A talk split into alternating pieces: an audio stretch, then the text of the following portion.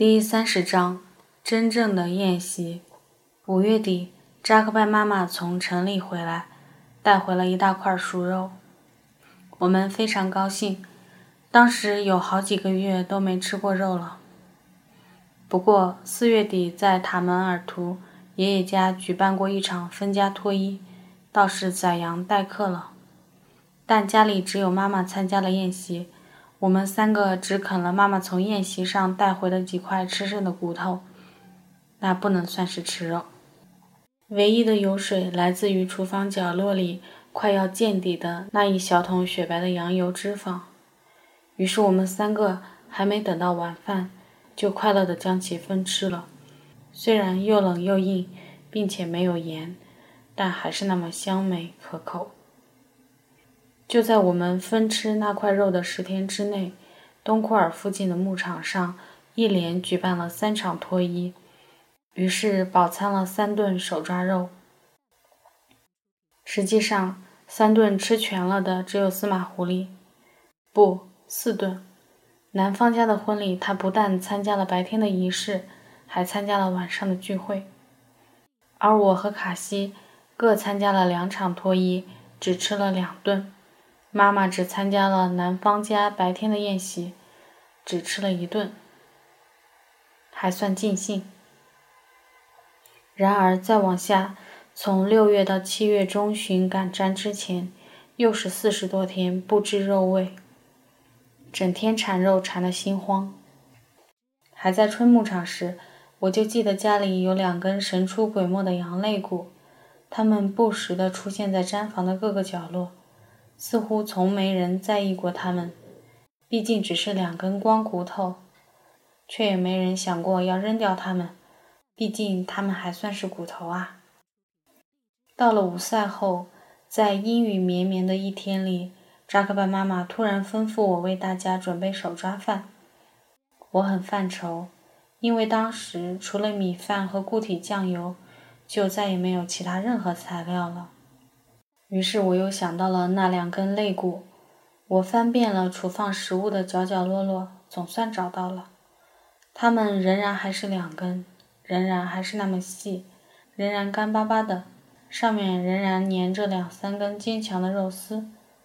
虽然已经放了两个多月，快干成一块柴禾棒，但仔细闻闻，肉的气息朴素而扎实，绝对没变质。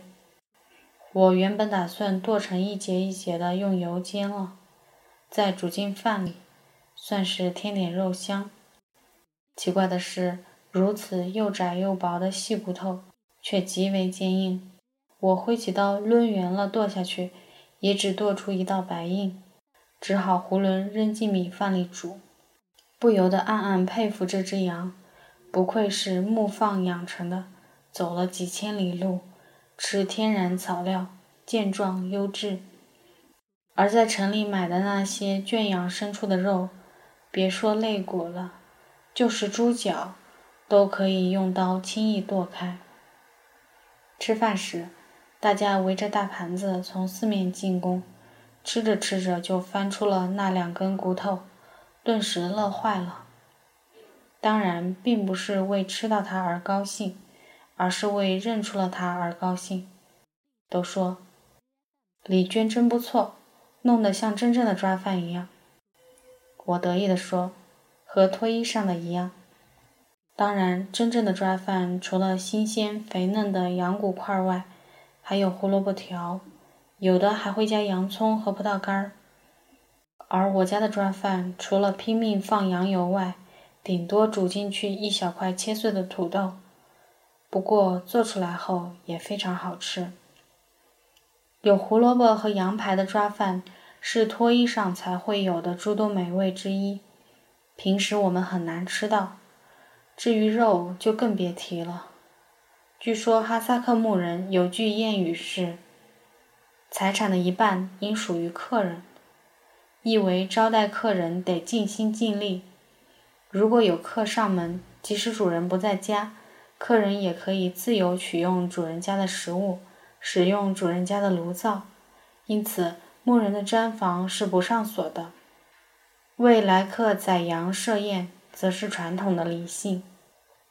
每年入冬之时，牧人会大量屠宰牲畜，在严酷的漫漫长冬和繁忙沉重的春季时光里，靠储存的肉食补充营养，宽慰单调的生活。而在冬天之外，除非有重大的劳动日或节日，平日里是不会轻易宰羊的。想吃羊肉，只好盼着客人上门了。那么，无论是做客还是待客，都是幸福的事情。尤其在节日和庆典上，大家欢聚一堂，互馈礼物，一边聊叙友谊，一边享用美食。寂寂深山中，这样的聚会是牧人最大的享乐吧。我若是独自去别人家做客的话，扎克拜妈妈就说：“一定要让他们宰羊。”我会豪爽地答应道：“放心，我会带一条羊腿回家。”结果主人家一旦真的提出要为我宰羊的时候，却又惶惶不安，逃也似的告辞。对我这个汉人来说，如此隆重的款待，实在不敢当。和扎克拜妈妈一起去参加脱衣时，卡西也会嘱咐我，别忘了从餐桌上抓点糖给他带回家。我乐了，这是小孩子才搞的把戏嘛？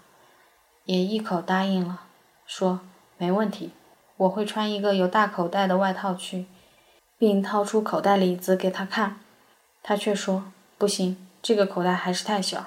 我说那我就穿两件外套去好了。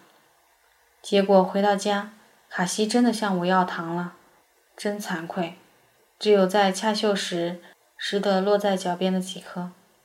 当时主人家撒糖时，一窝蜂上前抢糖的全是小孩。我这么大个人，怎么好意思凑过去和孩子们抢？宴席间的餐布上也堆放不少糖果，但大家只是取来自个儿吃，只有小孩子才一把一把的往自己口袋里塞。虽然之前豪迈的应许了卡西，但到了那会儿，脸皮突然薄得不得了。怎么也下不了手。倒是妈妈不知何时拿了许多，塞满了自己外套的两个口袋。以前她也常常这么做，为了我们，一点儿也不怕丢人。她每次从邻居家串门回来，也是一进门赶紧掏出糖分给我们。一般的脱衣都分为白天和夜晚两场宴席。白天由当家的大人带着礼物前去拜访，夜晚则只有年轻人空手参加。我自从参加过一次晚上的脱衣后，深受打击，从此说什么也不去了，死心塌地地跟着扎克拜妈妈去参加白天的宴会。白天的宴会最热闹，人最多，而且似乎是有多少大人，就会有多少小孩。上手抓肉时。母亲们争先恐后的喂自己的孩子，坐在这些母亲中间，我多吃一口都觉得不好意思，好像在和孩子们抢。这边在吃肉，另一边前来帮忙的女人们多是邻居或亲戚，紧靠着宴席坐成一圈，忙忙碌碌，一口肉都顾不上吃。他们把来宾送的礼物掏出来。礼物是装在自己的拎包里，一起交给女主人的，分类放好，再根据礼物的轻重包裹一些食物和别的礼物，也是来宾送来的，放入来宾空下来的拎包里，算是回礼。等宴席结束时，大家就各自取回自己的包告辞。另外，他们还把收到的一些色泽艳丽的大块绸布裁开，剪成一大堆。比手帕略大些的方块碎布，花花绿绿的堆在旁边。这些会用来包裹三两块糖果、饼干，漂亮的打上结子，用来打发孩子们；要不就是跳舞时发给女人们当手巾。总之，当着这些人的面埋头苦吃，多少有些不对劲儿。我事儿可真多。我一直盼着我家也赶紧举办一场脱衣。细细一算，近两年我家会举办的脱衣似乎只有司马狐狸的婚礼。当然，加伊娜也该举行戴耳环礼了。胡安西也即将行歌礼，但还是不能算真正的自己家的脱衣。直到七月，夏天里最重要的劳动赶毡的那几天，我们邻近的几家人每天都宰一只羊，轮流摆宴。大型劳动的日子也算是节日嘛。唯有夏牧场上鲜美的羊羔肉，才能慰藉大家的劳累疲惫。第一天宰的是海拉提家的一只肥肥的绵羊羔，托海爷爷亲自掌勺，煮了三个多钟头，肉香味儿绵绵不绝地从木屋中溢散开来。人们一边休息一边等待。平时吃个饭，大家都很随意的，但到了吃肉的时候，大大小小、老老少少。通通郑重起来，似乎这不只是一顿美食，更是一场仪式。大家分成两席坐定，小孩子们不入席，前前后后忙着搞服务。乌娜自爱捧着小盆，节约的别克手持净手壶，两人依序次为席间每一个人浇水洗手。小加依娜则拿根新毛巾，紧跟着两个小哥哥，每洗完一双手。就赶紧递上毛巾供其擦拭。餐前和餐后使用的毛巾还不一样。大家谁也不笑，孩子们自己也陶醉在这种庄严的氛围中，觉得自己像个大人一样。热气腾腾的羊肉上桌后，气氛更是肃穆而充满期待。大家安静地坐在位置上，托海爷爷开始做巴塔，大家抬起手静心听。而我惊呆了。我在各种各样的宴席上听过各种各样的巴塔，包括上次在塔门尔图的那一次，相比之下都过于简单了。眼下这哪里是祝词，分明是诗歌的吟诵，是一场激情四溢的即兴表演。爷爷像个阿肯一样，用古老单调，但却咒语般惑动心灵的旋律，即兴填词。热情讲述，从小马驹到刚出世的孩子，从天空到大地，从过去到未来，耐心而热烈地一一赞颂、祝福，并且句句押韵。整场巴塔持续了约十分钟。冷空气中，羊肉的香气渐渐沉到低处，却更浓厚、更清晰了。这时，微微弯一弯腰。便能闻见固体一般坚实的浓香，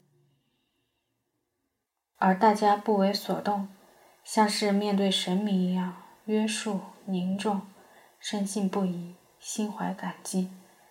孩子们也规规矩矩、安安静静地摊着双手站在空地上，爷爷微低着头，眼睛淡淡地看着前方空气中的一点，嘴唇唱念，神情怀想。他是智慧而浪漫的，而我们，我们即将受用美味，之前又饱尝激情，何止感动而已。第二天的劳动仍然非常辛苦，轮到我家宰杀了一只黑色山羊羔。天色很晚了，海拉提和司马狐狸才把羊羔包出来，又燃起火堆燎烤羊头羊蹄。待到羊肉出锅，已是夜深了。由于实在太晚了，托海爷爷没能参加，扎克拜妈妈便将最肥嫩的鲜肉留了一大块，第二天一大早就给他送去。这次宴席又是另外的氛围，恰马罕也参加了，并且为大家主持了简单的巴塔。太阳能灯坏了，大家点着蜡烛吃抓肉。房间里的深厚的黑暗和虚淡的光明，一团一团参差分布着。那么多人围坐在黑暗之中，沉默嚼食，而羊肉在明处，在大盘子里更为沉默地冒着热气。大家越吃越慢，渐渐停止下来，却仍然坐着，似乎还有什么事没发生。司马狐狸啃完羊的肩胛骨后。用匕首在骨头上割来割去，开始还以为他闲得无聊呢，后来却见他在那块骨头上割开了一个三角形小口。然后把这块骨头递给了我，示意我将其折断。我一时无法理解，恰马罕说：“弄断吧，断了以后，明天上路就平平安安。”第二天我就要出远门了。我第一次得知这样的习俗，虽然不能理解，但还是满心感激地将其折断。顿时就感觉到已经有力量护佑在左右了。除此之外的平凡日子里，虽然我每天都挖空了心思。为大家准备好吃的，尽量将唯一的一顿晚餐折腾得花里胡哨，但真正的宴席带来的节日感、仪式感却从未有过。大家只是快乐的吃，吃饱肚子后快乐的睡觉。有时候才中午，司马狐狸就嚷嚷着饿了，给他倒茶也不干，切馕也不干，非要吃手抓饭不可。于是妈妈只好让我做饭。这一天便多吃了一顿饭。别看孩子们平时又调皮又闹心，但在吃饭问题上都极有礼貌。做饭时，爷爷家的三个孩子还都围着锅灶打闹；开饭时，却立刻纷纷告辞。但妈妈赶紧把他们叫住，要大家也一起吃。但三人中只有吴娜兹爱一个坐进了席间。